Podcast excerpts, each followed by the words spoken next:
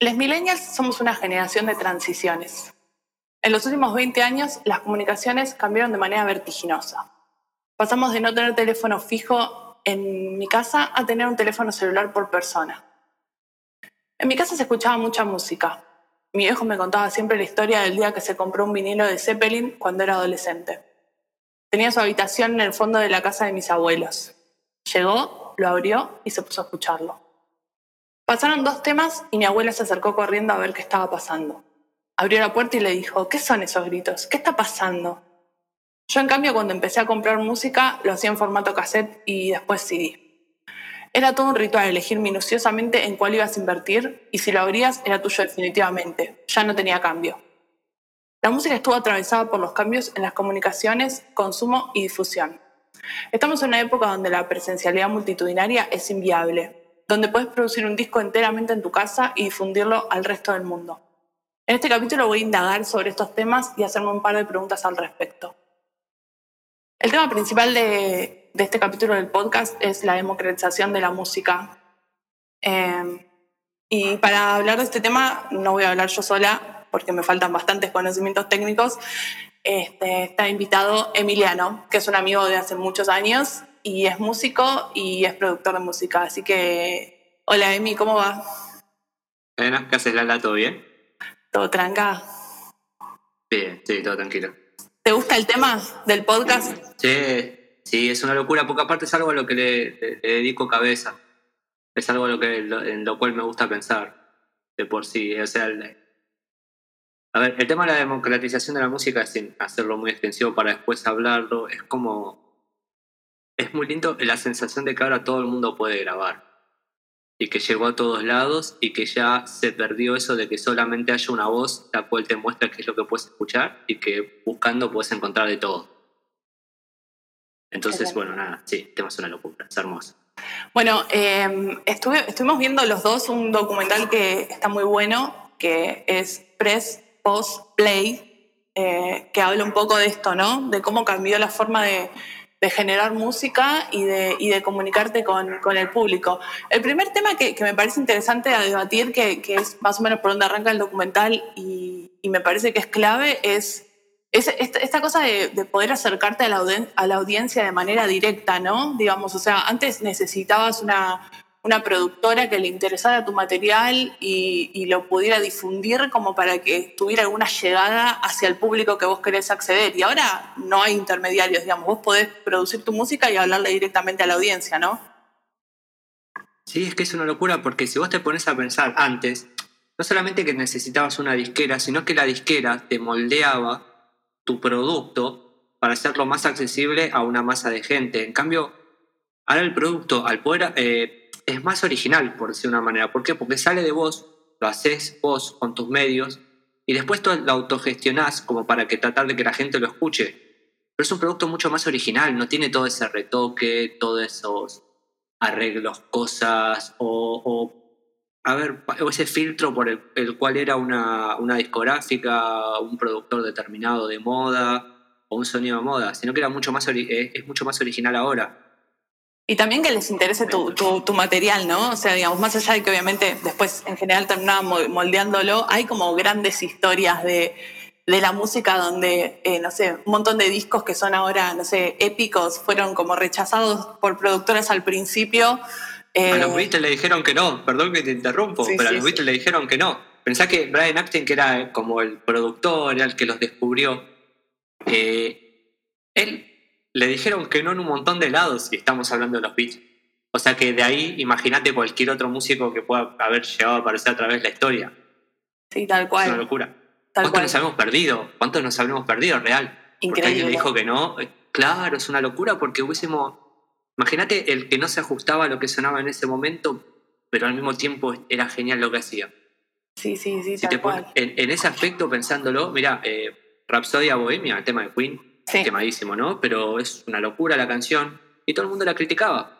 Ah, no todo el mundo, la discográfica, decían que era muy largo, que era muy complicado, qué sé yo, y mirá lo que fue. Mirá lo que fue.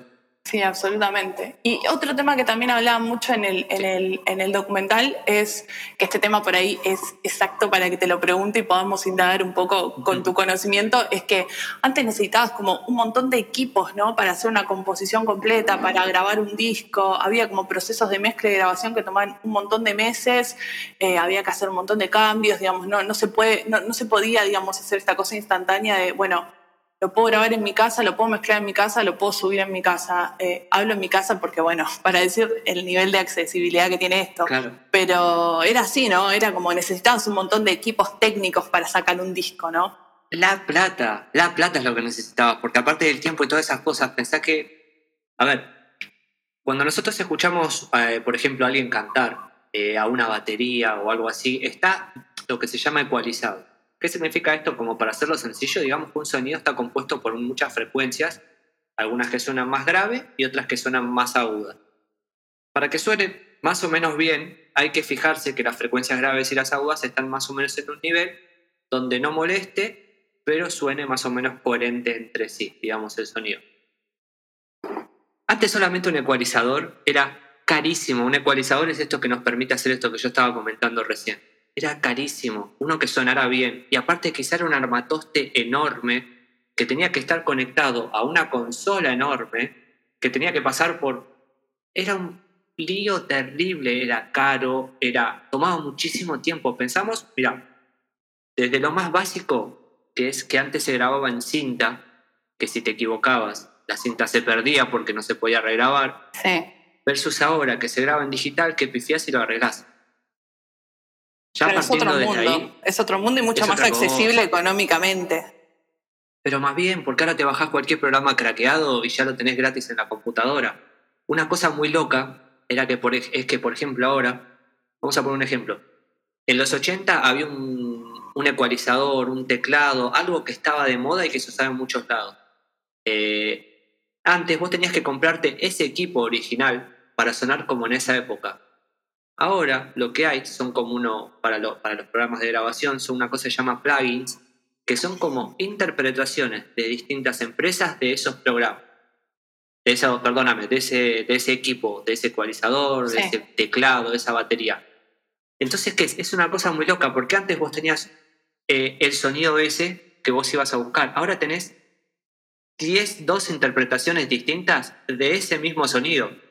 Bueno, por ejemplo, el sonido, el sonido, ponele el clásico de guitarra de Jimi Hendrix, que el chabón lo componía, lo llegaba, llegaba él a eso hoy en día y no sé, hay pedales que llegas a ese sonido, digo, ¿cómo, cambian las cosas, digamos? O sea, podés emular un sonido eh, de una manera bastante, bastante sencilla, según tengo entendido. Es facilísimo, te juro que es hacer un clic, porque eh, es, vos grabás, grabás, eh, lo que vos querés, o sea, te pones con una guitarra, lo pasás por una placa y a la computadora eh, y después con el programa, ahí empezás a emular el teclado, el, perdón, el pedal de Jimi Hendrix, así como dijiste recién, que es un, el, pedal como más clásico de Hendrix son dos. Hay uno que se llama el wah que hace como esa sensación de wow, wow en la guitarra.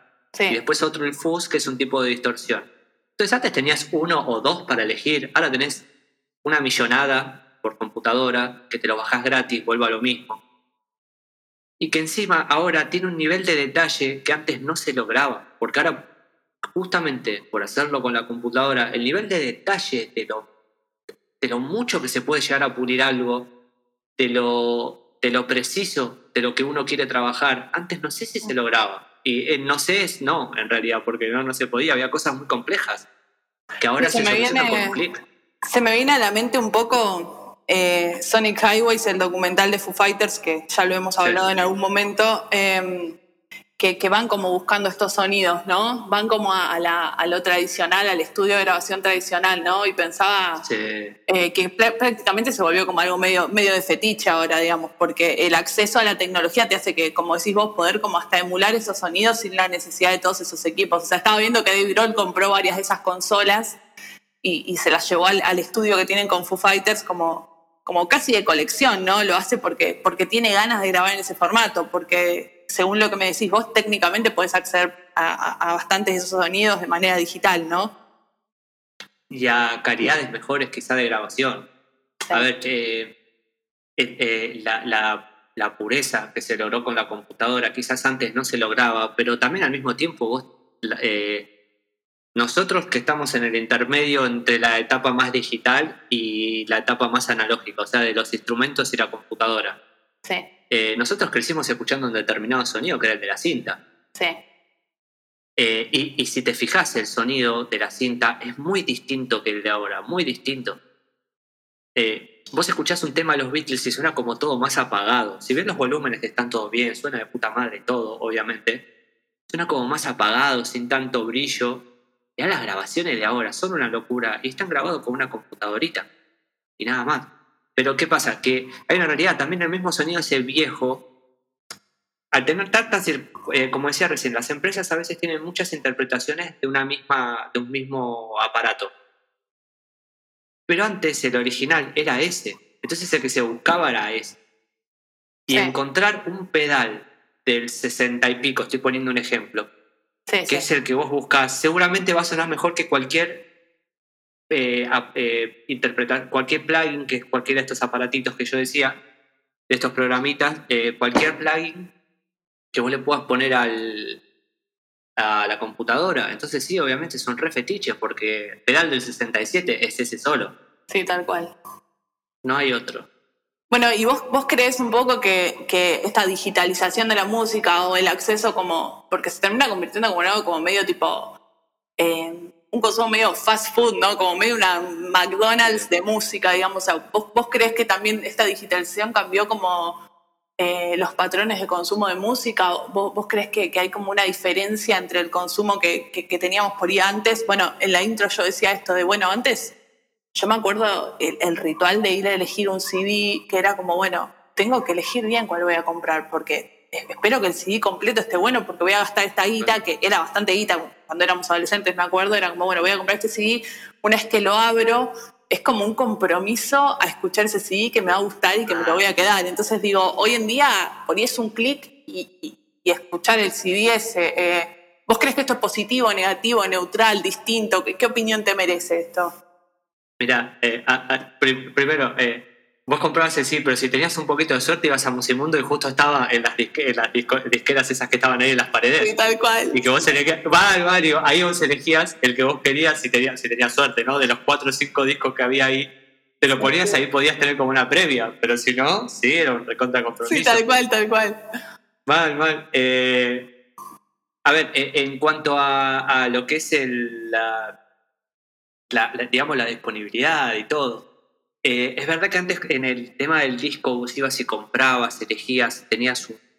También estaba el ritual de escuchar el disco entero, que ahora se murió, ahora son todas playlists. Eh, perdón, abro una ventana que nada que ver, pero se me vino a la cabeza eso también. Sí. Eh, a ver, si es mejor o es peor, yo creo que la música siempre es más o menos la misma. Hay música más mainstream, hay, menos, hay música menos mainstream. Ahora, el consumo de la música mainstream es más o menos siempre la misma, creo yo va a haber gente que escucha el género radio y está perfecto. Que me refiero a radio, el género, la música que, que suena en la radio, nada muy específico. Y después siempre va a estar el nerd que va a ir más profundo. ¿Por qué? Porque siempre estuvo una Britney Spears y ahí dando vuelta más oscuro al mismo tiempo estaba, no sé, Tool. Sí. Y, son de la misma época. Literalmente el mejor disco de Tool sale en el 2000, eh, Britney aparece en el 2000. Y yo no desmerezco el pop porque vos sabés que a mí me encanta el pop. sí, sí, lo sé, lo sé. Sí, vale, vale, me encanta, me encanta. Pero lo que voy es, eh, si creo que fue malo, bueno o malo, yo creo que le dio más llegada a más gente y a más géneros musicales y más posibilidad de investigación musical. Eh, ahora, siempre va a haber música que suena de radio y música que no.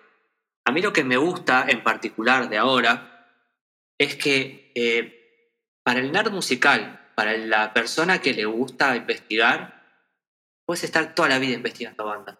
Que ahora no.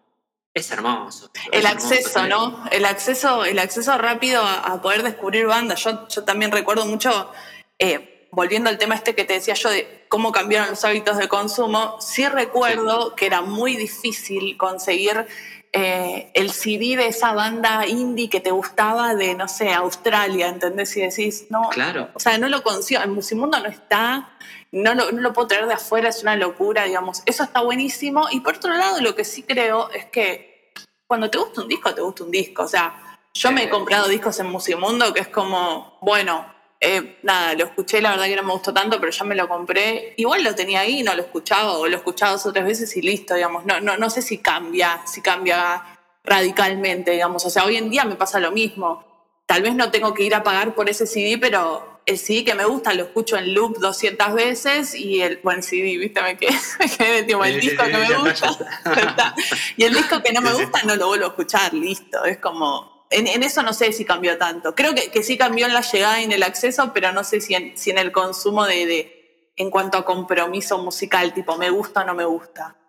No, porque si a vos te gusta la música, siempre vas a estar escuchando, va a haber discos que te van a gustar va, vas a estar investigando músicas nuevas. O sea, si sos una persona a la cual le gusta eh, realmente escuchar música, no, al revés, es una época hermosa, boludo. Tenés la oportunidad de escuchar de todo por todos lados.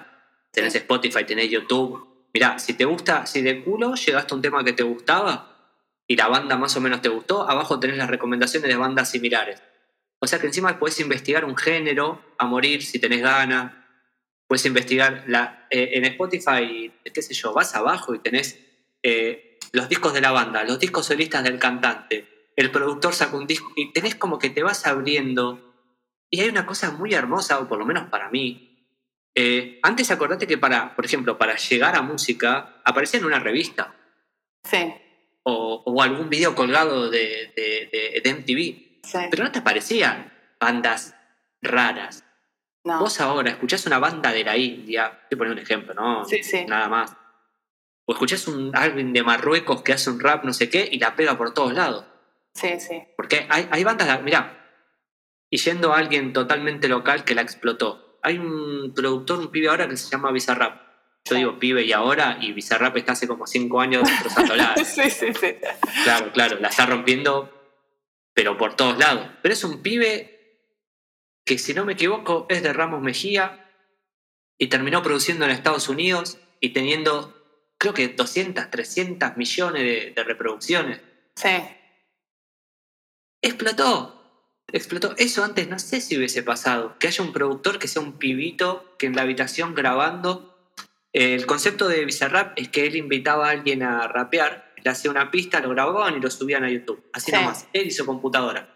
O sea, desde lo conceptual, minimalismo puro, si te lo pones a pensar, porque es, es una persona, la computadora es, cada uno haciendo lo que sabe, porque después está el otro que, eh, la persona que rapea, hombre o mujer, eh, que rapea frente al micrófono y nada más, o sea que es, conceptualmente es muy sencillito. Y el chavo la rompió por todos lados bueno, justo, lados. Justo me, da el pie para otro tema que, también se habla mucho en el documental, que es esto de, de como la, credibilidad del músico que, genera material, ¿no? Como eh, antes necesitabas como el sello este de la productora que te decía, bueno, sí, vamos por acá, la discográfica, vamos a producir tu disco, pero ahora también hay como una forma de legitimación que es cuántos clics tenés, cuántos views tenés, a cuánta gente llegaste como para tener como cierta llegada. ¿Vos crees que eso eh, eh, pierde un poco de credibilidad el trabajo del músico o eso es una nueva forma de lenguaje, digamos, eh, ayuda, ayuda a eso como a, los músicos tradicionales también, digo, ¿no? Porque por ahí la nueva generación que ya se, se nada, nació con esta cultura de internet y todo eso, lo vive como algo natural, pero por ahí el músico tradicional que pasa de me grababa discos la discográfica y ahora tengo que esperar a que en YouTube llegue a las reproducciones o le den clics, eh, ¿decís que eso va en detrimento del músico tradicional, digamos, o, son nuevas formas de lenguaje? Y, a ver, eh, pienso yo, igual, esto es para debatirlo, ¿no? Sí, obvio. Eh, mirá, yo te digo la posta, yo creo que buscar el, buscar el like no te va a salir, y que muchas veces las bandas que las han pegado, creo yo, las bandas que la han pegado es porque tienen un sonido nuevo. Y para el sonido nuevo todavía no hay un like, porque lo estás haciendo vos en tu casa muchas veces.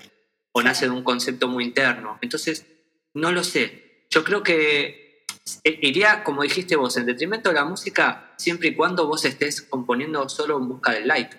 Sí. Al mismo tiempo yo te digo, qué sé yo, eh, si sos un productor musical y tenés ganas de hacer género de radio, género radio vuelva a lo mismo, eso que escucha todo el mundo. Y ya sabes lo que ya funcionó, ¿por qué no lo vas a hacer? Si hay gente que no va a ahondar tanto. Sí. Nosotros lo hablamos desde la nerdeada, desde el de la investigación, claro. De lo lindo de escuchar una banda nueva, decir, boludo, escuchaste sonido, ¿no? ¿Y esto qué es? No, no, no.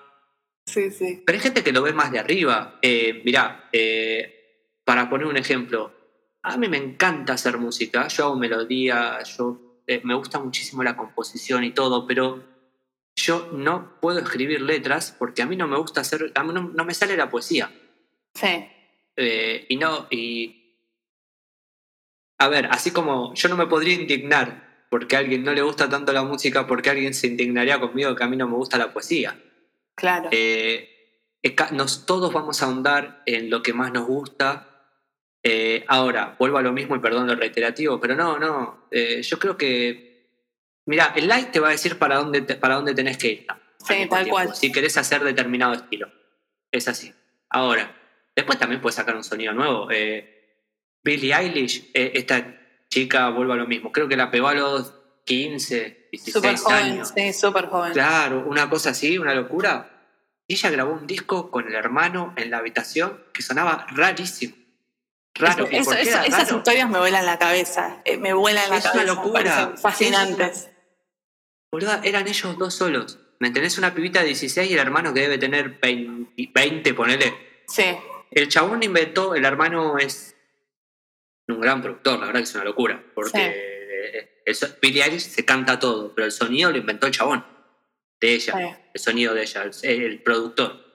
A ver, para que se entienda más o menos qué es un productor, eh, porque se escucha creo que esta frase y quizás no, no se sabe qué es. El productor es más o menos el que le da forma al sonido que el artista tiene en la cabeza. Sí, O sea, vamos a poner un ejemplo. Ponele que vos seas cantante, ¿no? Y vos sí. venís y me decís, che, yo quiero hacer un disco que suene a esto, esto y esto. Y me pasás tres artistas. Sí, El productor lo que hace es investigar eso, hablar con vos, que sos la cantante, que me muestres las letras y ver cómo compaginar entre ese sonido que vos tenés en la cabeza eh, con las canciones que tenés hechas. sí. Ese es el sonido del productor. Eso es más o menos eh, lo que hace. El hermano de Billie Eilish es un productor de puta madre y el sonido que saca Billie Eilish lo hace el hermano. Tiene unas cosas que vos las escuchás y vos decís, esto antes no existía. Antes de esta piba, eh, es una forma de decir, seguramente sí existía, qué sé yo, pero esto así como lo están haciendo acá y que sea tan masivo no existía. Bueno, Eh, eso también eh, me, da, me da como el pie a lo, que- a lo que veníamos, a, a otra, otra parte que veníamos viendo del documental, que es la cultura un poco do it yourself, tipo hazlo tú mismo. Hay como, hay como una cosa reflotada de eso, ¿no? Que es como una cultura bastante, bastante punk, ¿no? Como de, de- de- de generar Sí. vos lo tuyo y llevarlo adelante. Pero me parece que con esta democratización de la música, que es como el tema que estamos tocando en el podcast, Sí. me parece que, que- que como que se reflota un poco esa cultura, ¿no? Hay una cosa de poder generarlo vos, ¿no? Vuelvo a lo mismo, lo que venimos hablando durante to- todos estos minutos, que es generar completamente el contenido vos y difundirlo vos mismo, ¿no? Es como, lo tenés al alcance de la mano. Después, bueno, por supuesto, podés debatir en cuanto a si hay talento, si no hay talento, qué es lo que se consume, qué es lo que no se consume, pero por lo menos las herramientas las tenés al alcance de tu mano, digamos, en una computadora hoy en día. Olvídate. Mirá, hay un pibe que ahora está pegando mucho, que elegante, calculo que lo habrás visto porque está por todos lados. A full, está Bueno, muy arriba. el, el- ah, se está prendido fuego, el chabón está por todos lados. El pibe grabó con una computadora del gobierno que le regalaron. Así nomás, no, no, no te puedo decir otra cosa. Y el chabón salió en la tapa de Billboard en Estados Unidos. Excelente, muy bueno. Claro, es así. Y, y, por ejemplo, y volviendo a Bizarrap, eh, él grababa todo entero en su casa. Él, como vos dijiste, do it yourself 100%. Porque aparte, él grababa los videos, él grababa la música, él grababa lo- al... Él producía, perdón, la música, él masterizaba, hacía todo, lo mandaba a internet. Excelente. Igual, eh, eh, ah, hay veces que a veces decirlo tan así, porque nosotros lo ponemos a él como ejemplo, pero al mismo tiempo, como la gente tiene tanta, pero tanta llegada a hacer eso, es más, no sé si no es mucho más difícil pegarla. Bueno, esa es la siguiente pregunta que tenía en, en relación a esto. Es como en un mar de contenido como es Internet, donde todo es llamar tu atención continuamente, es como escucha esto, mira esto, consumí esto, fíjate esta serie, todo eso. Eh, se pierde el contenido, decís, es más difícil llegar directo, o sea, así como tenés herramientas para llegar a tu público, es, más difícil. Yo, yo personalmente voy a dar mi opinión, que es que yo creo que es bastante más difícil que llegue tu material a la persona que vos querés que llegue, que tenga una difusión masiva, que pueda llegar a, algo, ¿no? Digamos, hoy en día es como, tenés todas las herramientas, también es difícil llamar la atención del público. Sí. Yo creo que es más difícil llamar, lo más difícil es llamar la atención del público. Porque aparte, como tenemos una, una necesidad de que algo nos guste tan rápido, alguna canción nos tiene que gustar en los primeros... Había una fórmula en los 80 que una canción tiene que llegar al estribillo antes del primer minuto de canción después, bajó a los, después bajó a los 40 segundos, porque el estribillo del hook era lo que más pegaba. Y ahora te tiene que pegar los primeros 15 segundos, 20 segundos de canción. Y se va acortando todo eso. Entonces sí, es difícil, es difícil. Ahora, mira, yo lo pienso, pensalo, eh, lo que estamos hablando ahora, que es verdad que hay mucha más posibilidad de grabación. Al mismo tiempo, vamos a remontarnos a los 80, 90 cuando no había eh, estas posibilidades de grabación. ¿cuánta, gente, había tocando la guitarra que estaba pensando que le iba a pegar resarpado y no la pegaba? Sí, sí, tal cual. Sí, en eso tenés razón, sí, sí. E, entonces, no sé, es hasta cierto punto. Yo creo que Sí, habría que ver la balanza, o sea, no, no, no, se, no se relaciona a los números, digamos, eh, eh, eh, obviamente que es algo que no se podría medir, pero digamos, no sé cuánta gente tenía aspiraciones a llegar a, un escenario eh, en, los noventas y cuánta gente ah. hay ahora eh, aspirando y cuánta gente llevaba en cada momento, ¿no? Es como, es, como algo muy, muy difícil, no existe medir eso porque las aspiraciones de la gente no la puedes medir, pero digo, eh, es interesante lo que vos decís. No, no sé si cambió tanto en cuanto, siempre fue difícil llamar la atención de la audiencia, digamos, está bien, ahora hay más contenidos pero también tenés que tener algo para decir y, que sea interesante, ¿no? Digamos, para, que, para captar la atención. También es cierto que hoy en día se consume todo muy rápido, digamos. Hay, ahora, llevándolo a los tiempos de ahora, eh, una, el tiempo que dura una story, muchas veces ni siquiera lo terminás de ver, digamos. ¿Cuántas veces pones una story, lo empezás, una story de Instagram, digo, y, la, la, terminás pasando, es como, no, bueno, esto no me interesa, ¿entendés? Y vos decís, nada, son segundos, ¿no? Digo, es como, hay menos, menos atención, digamos, tenés que tener como un mensaje bastante fuerte y que enganche en, los primeros segundos de lo que... Para algo que la pegue muy rápido, en muy poquitito tiempo y que aparte a la gente se siente identificado con eso. Entonces, eso yo creo que fue difícil siempre. Porque es muy difícil hacer algo que mucha gente le represente. Tenés que estar no voy a decir esas cosas como tipo el, momento justo, el lugar justo, qué sé yo, pero tenés que ser capaz de canalizar una sensación universal, universal. Que sea cual sea, universal es una forma de decir, me refiero que es como algo masivo. Que puede ser las ganas de salir a bailar, las ganas de romper todo, las ganas de estar bajón, lo que sea, pero tiene que ser tan genuino como para que a la gente le llegue, que creo que eso es lo más complicado. Entonces, volviendo al tema de si hay mucha oferta o no, pero hay que ver si todo el mundo tiene eso que hace que les llegue a mucha gente. Entonces, no sé, siempre hubo un montón de guitarristas, un montón de cantantes.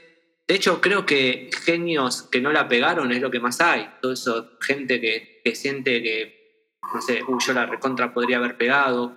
Y al mismo tiempo, al, y, y, seamos realistas, ¿cuánta gente sí realmente la podría haber pegado de toda esa gente? Sí, sí, tal cual. es una locura eso. Entonces, no sé, ahora hay muchas canciones, es verdad, hay mucha posibilidad. Eh, tenés que enganchar a alguien rápido, pero yo creo que lo original y eso que gusta al final se termina abriendo paso. Porque se abría paso antes, se abre paso ahora. Lo que tiene ahora, que antes no existía, pero realmente no había de ninguna forma, es que para ponerte un ejemplo, yo lo otro estaba escuchando, a mí me gusta mucho la música tanto vieja como nueva. Sí, música vieja y nueva es como re amplio el concepto. Antes y ahora. Claro, claro, claro. Es que yo busco para atrás, pero pues sigue escuchando. Me gusta incorporar nuevos sonidos. A eso voy. sí, sí. Eh, cuando digo. Sí, yo soy igual. Eh, sí. Claro, no, no, siento que lo, mejor, que lo mejor ya haya pasado. Creo que solamente es acumulativo el arte y uno va sumando cosas y nuevos conceptos. Bueno, lo escuchaba el Duki hablar. El Duki es, viste, ese trapero que salió de la plaza. Lo conozco, no lo escucho, pero lo conozco, lo conozco, obviamente. Bueno, él se autogestiona todo ¿A qué voy con que se autogestiona? Él dice, yo saco una canción, yo sé que una canción me sale 3 mil dólares y la tengo que hacer rendir, dice. Sí. Boluda, es ella, eh, eh, perdón, ella cualquiera, es él haciendo su carrera, él eligiendo qué track elige, él eligiendo cómo se distribuye, él organizando sus fechas. Sí. Antes eso no existía. No, no, tal cual. Por eso, por eso creo que creo que es un buen pie para la última pregunta, como para cerrar el, tema, que es Eh, ¿Vos crees que, digamos, estamos en una época, me causa gracia cuando escuché esto, cuando ya no, no, no esté más esta situación, pero este, estamos como en una época bastante compleja a nivel mundial, tipo, la pandemia cambió mucho los hábitos eh, en, los que nos vinculamos con el consumo de, la cultura, el arte y todo ese tipo de cosas. Entonces, eh, la pregunta que tenía como para que cerráramos y darle como, como, un, como un marco a lo que estuvimos hablando todo este tiempo es, ¿vos crees que la pandemia va a cambiar la forma en que consumimos la música? Digamos, ahora no se pueden, por lo menos en estos momentos, no se puede hacer eventos grandes, multitudinarios, y, hasta donde tengo entendido, por y corregime si no es así, pero eh, e, era como una base fuerte, ¿no? Para, para los músicos, para las bandas, tener, tener esa, esos eventos donde podían tocar en vivo y también les hacían como tal vez hasta una diferencia económica grande. Y hoy en día no, se puede hacer. Claro. No, es que sí, sí, en eso tenés 100% razón, porque vos, por ejemplo, eh, yo me acuerdo haber visto una vez un documental de los Backstreet Boys. Eh, la sinceridad. Sí, totalmente, totalmente. Fueron mi primer y mi último recital. Yo creo que eso... es verdad, es verdad. Sí, sí. Fui a los 12 años por primera vez a ver a Boca. Creo que 12, 14 años, una cosa así. Yo y fue el último que fue el... Al de Boca fui, tío. Sí, bueno, no nos conocemos en persona, pero nos conocemos de recital. Sí, sí, sí. sí, sí. Eh, bueno, yo me acuerdo de estar viendo a los Backstreet Boys que ya habían sacado un, dos o tres discos y no tenían un mango todavía. ¿Por qué? Porque la plata, aparte que las disqueras obviamente eran cinco pibitos, los estaban cagando por todos lados, ¿no? Pero de un disco que vos comprabas, un porcentaje muy pero muy chiquitito iba para el artista. Sobre todo porque aparte la gran mayoría de las canciones no eran de ellos, de ellos eran de la discográfica. Sí. Eh, ellos cobraban muchas veces un canon como intérprete a pesar de que ellos aparecían en la tapa del disco, me refiero, ¿no? Pero su canon, o lo que ellos cobraban, era como intérprete de la canción, no como compositor o como dueño de la canción. Entonces, se escuchaba un tema en la radio, cobraban muy poco. Se vendía un disco, cobraban muy poco. Sí. Pero los recitales en vivo sí se pagaban bien. Ese era el momento, en el merchandising, en el, en el estar en vivo, Claro, yo eh, creo que así como, así como la pandemia cambió muchas cosas, creo que, creo que los hábitos de consumo de música cambiaron, cambiaron de manera drástica. No sé cuánto tiempo más se va a extender este, este tema de la pandemia, pero eh, me, parece, que, me parece que, que obviamente es un golpe a la industria de la música, todo esto, no poder como juntar eh, a tu público, a tu audiencia y estar ahí como cara a cara, generar como ese ritual, sobre todo en Argentina, que hay como toda una mística de, eh, el músico, viste que en Argentina está como el show queda la banda y el show queda el público, porque son como, se habla mucho de eso, de los dos shows, ¿no? Como eh, Argentina consume mucha música, es, es, un, es un país donde, donde se disfrutan los eventos en vivo y creo que se nota, ¿no? Ese cambio de no tener esa presencialidad de poder escuchar al músico en vivo es que pensar una cosa, los argentinos corean las guitarras. Sí, bueno, el, clásico de Megadeth, de Megadeth, o sea, es como... sí, aguante Megadeth. Sí, olvídate. Bueno, eso en otro lado no existe ni a palazo. ¿Vos sabés que mi miedo es que se pierda esa parte? Sí, Porque, el mío también, ¿eh? El mío también. Sí, ¿sabés qué tiene? Que es, creo que es lo que no se puede emular. El vivo, el, el, vivo desde la presencia física, ¿no? De estar en el lugar no desde escuchar un disco en vivo grabado, sino de lo que se genera en, el, en, en, ese mar de gente muchas veces, o de las cuatro personas que están escuchando algo. Yo no sé si hay una forma de terminar de grabar eso del todo. Mira, yo a veces cuando grabo a alguien que canta, o que toca la guitarra, o lo que sea, yo le puedo decir a alguien, por ejemplo, mira, si vos pifiás, yo lo puedo arreglar. Ahora, no tengo ningún botón que dé feeling, que le dé sentimiento, que le dé emocionalidad. No existe. Ahora, el vivo creo que es más la emocionalidad que otra cosa, que eso es lo que. Esa es la parte que más se va a perder. Y para poner un ejemplo, mirá, el cuelgue tiene algo que hace que sus temas tristes en vivo suenen re para arriba. No me preguntes por qué. No sé cómo lo logran. Eso no te lo puedo definir. No puedo, no puedo, porque tiene el tema este natación, que es como un tema lento de tiempo, viste, de guitarras, muy nostálgico de canciones, muy eh, canciones de. Muy nostálgico, me refiero, es hermoso en el aspecto de que le habla a los millennials. Yo no sé si una persona de 20 años, por más que la escuche, va a entender muchas de las referencias que Julián hace cuando canta, que eso es muy loco para mí. Sí. Eh, Pero ese tema que es como medio tristón, viste, oscurito, qué sé yo, en vivo es una fiesta. Sí. O por, yo lo viví así las muchas veces que lo fui a ver. Eh, pero yo creo que ese es mi miedo que se pierda. Si vos me preguntás hábitos de consumo, tengo miedo que se pierda el recital, Lala. Sí, de hecho, no sé si alguna vez te pasó, pero eh, yo, yo he, como he aprendido a, querer bandas por haberlas visto en vivo. Me ha pasado de tipo, che, vi esta banda en vivo y me empezó a gustar cuando la vi en vivo, ¿no? Es como otra experiencia, digamos. Eh, tal vez me ha pasado escuchar temas sueltos de bandas o lo que sea y digo, bueno, no, no sé si me interesa este material. Pero después me pasó de ir a un festival, por ejemplo, y toca esa banda. Y, viste que en los festivales suele pasar que es como, bueno, voy a verla un rato, por ahí no es la entrada para la que pagué, pero voy y veo de qué se trata esto. Y me termina fascinando, es como, ah, no, no, en vivo es como otra historia, ¿no? Y eso es algo que es muy difícil de reemplazar. Vos sabés que creo que yo eso es lo que se busca eh, cuando se busca un músico también, aparte de un sonido copado, algo que más o menos la pegue, es eso, porque... Eh, hay eh, músicos, bandas, em, que tienen como una capacidad de, transmitir tanto cuando los ves. Sí. Que a veces en el disco se pierde eso, porque vuelve a lo mismo, no hay botón de feeling. Y a veces está tan, tan arreglado todo lo que hacen, está tan perfecto, que a veces hasta se pierde ese matiz más humano, que uno cuando lo ve en vivo, con el ruido, con la gente, como vos dijiste, y aparte, como bien vos dijiste, vos decís, si no es la banda que ibas a ver, para vos es una sorpresa y sorprende. Entonces, estás que se encontraste de rebote una super banda que es una locura. Eh, y sí, cambia, cambia muchísimo. Y, la, y la, sensación de ver una banda en vivo, porque una banda, mirá, para poner un ejemplo, Red Hot Chili Peppers es una banda de, de, estudio, no es una banda de vivo. Sí. Red Hot en vivo no suena bien. No sé, te la peleo, te la peleo. No, no, bueno, es una forma de decir, pero comparado con el disco, eh, nunca termina de sonar tan compacto. De hecho, hay recitales de, lo, de, de Red Hot que son...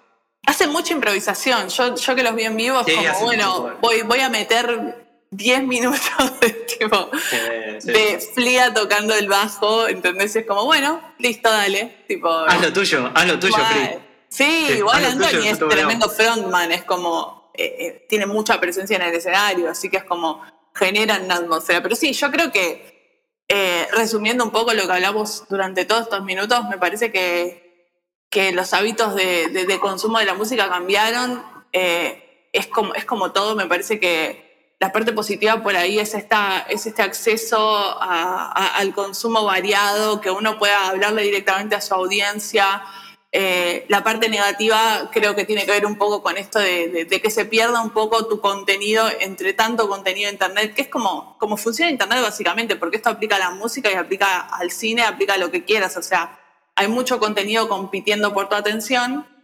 Eh, y me parece también esto, ¿no? Que la pandemia, así como vino a cambiar un montón de cosas, vino a cambiar los hábitos de consumo y bueno, estamos como viviendo la historia en el día a día, así que no, no, sé cómo va a terminar esto, pero seguramente que va a modificar bastante los hábitos en los que nos relacionamos o escuchamos música. Es que olvídate, igual algo interesante va a salir. Sí, siempre, obvio. Sí, siempre, siempre algo, algo lindo nuevo aparece. Y así como van a aparecer bandas que sean One Hit Wonder, van a aparecer bandas que la rompan, no sé. Y, si, y como vos lo dijiste, esto es extensivo a otro tipo de artes también. Porque así como yo dije, de estos aparatitos para la computadora, estos plugins, también tenés un montón de filtros que antes era una cámara enorme. O sea que sí, al mismo tiempo, y perdón, y ya con esto ya, si querés cerramos todo, pero al, fin y al cabo se da como una mirada mucho más auténtica ahora desde lo crudo, porque es una persona grabando, una persona grabando en todo aspecto, pues una película, pues una canción, eh, una persona sacando una foto, se ve algo mucho más crudo. Quizás se van a ver cosas Quizás vamos a encontrar matices más extremos, mucha más amplitud. Sí. Cosas más indie, o sea, no tan retocado. No sé, no sé. Pero seguramente va a ser interesante, eso sí. Sí, sobre todo para, para gente nerd de la música como nosotros, creo que hay mucho por, por, o sea, a mí me da como ansiedad saber qué es lo que va a salir nuevo y qué es lo que se está gestando, así que la verdad que me, me sigue entusiasmando escuchar nuevos sonidos y ver cómo, cómo responde la música al contexto, ¿no? A cómo va cambiando el contexto. Así que creo que tenemos mucho para, para seguir escuchando y para seguir charlando sobre música, porque es un tema, al menos a mí me fascina, así que nada, eh, gracias Emi por, por sumarte al podcast, la verdad que necesitaba como esa esa pata técnica que no la tengo y fue de mucha ayuda todo lo que, lo que sumaste. Así que, este, nada, te agradezco por sumarte, espero que la hayas pasado bien y, y seguiremos hablando de música siempre, porque eh, lo gracioso es que nosotros somos, somos amigos virtuales, porque nunca, nunca nos pudimos cruzar, pero nos la pasamos hablando de música continuamente. Somos dos fans super obses, manija de la música. Ah. Así que... pero eh, eh, une algo muy lindo como es la música, o sea que es muy, es muy difícil, sí, sí, sí. Es, es increíble. Así que bueno, bueno, gracias, Emi, gracias por sumarte. No, estuvo re bueno, la pasé re copado, aparte. Es un tema re divertido, aparte es un tema del que se puede hablar toda la vida. Da para charlar a full. Sí, un montonazo, montonazo. Bueno, gracias y gracias a, a, a, todos los que estuvieron escuchando el podcast. Este, nos veremos muy pronto. Así que gracias.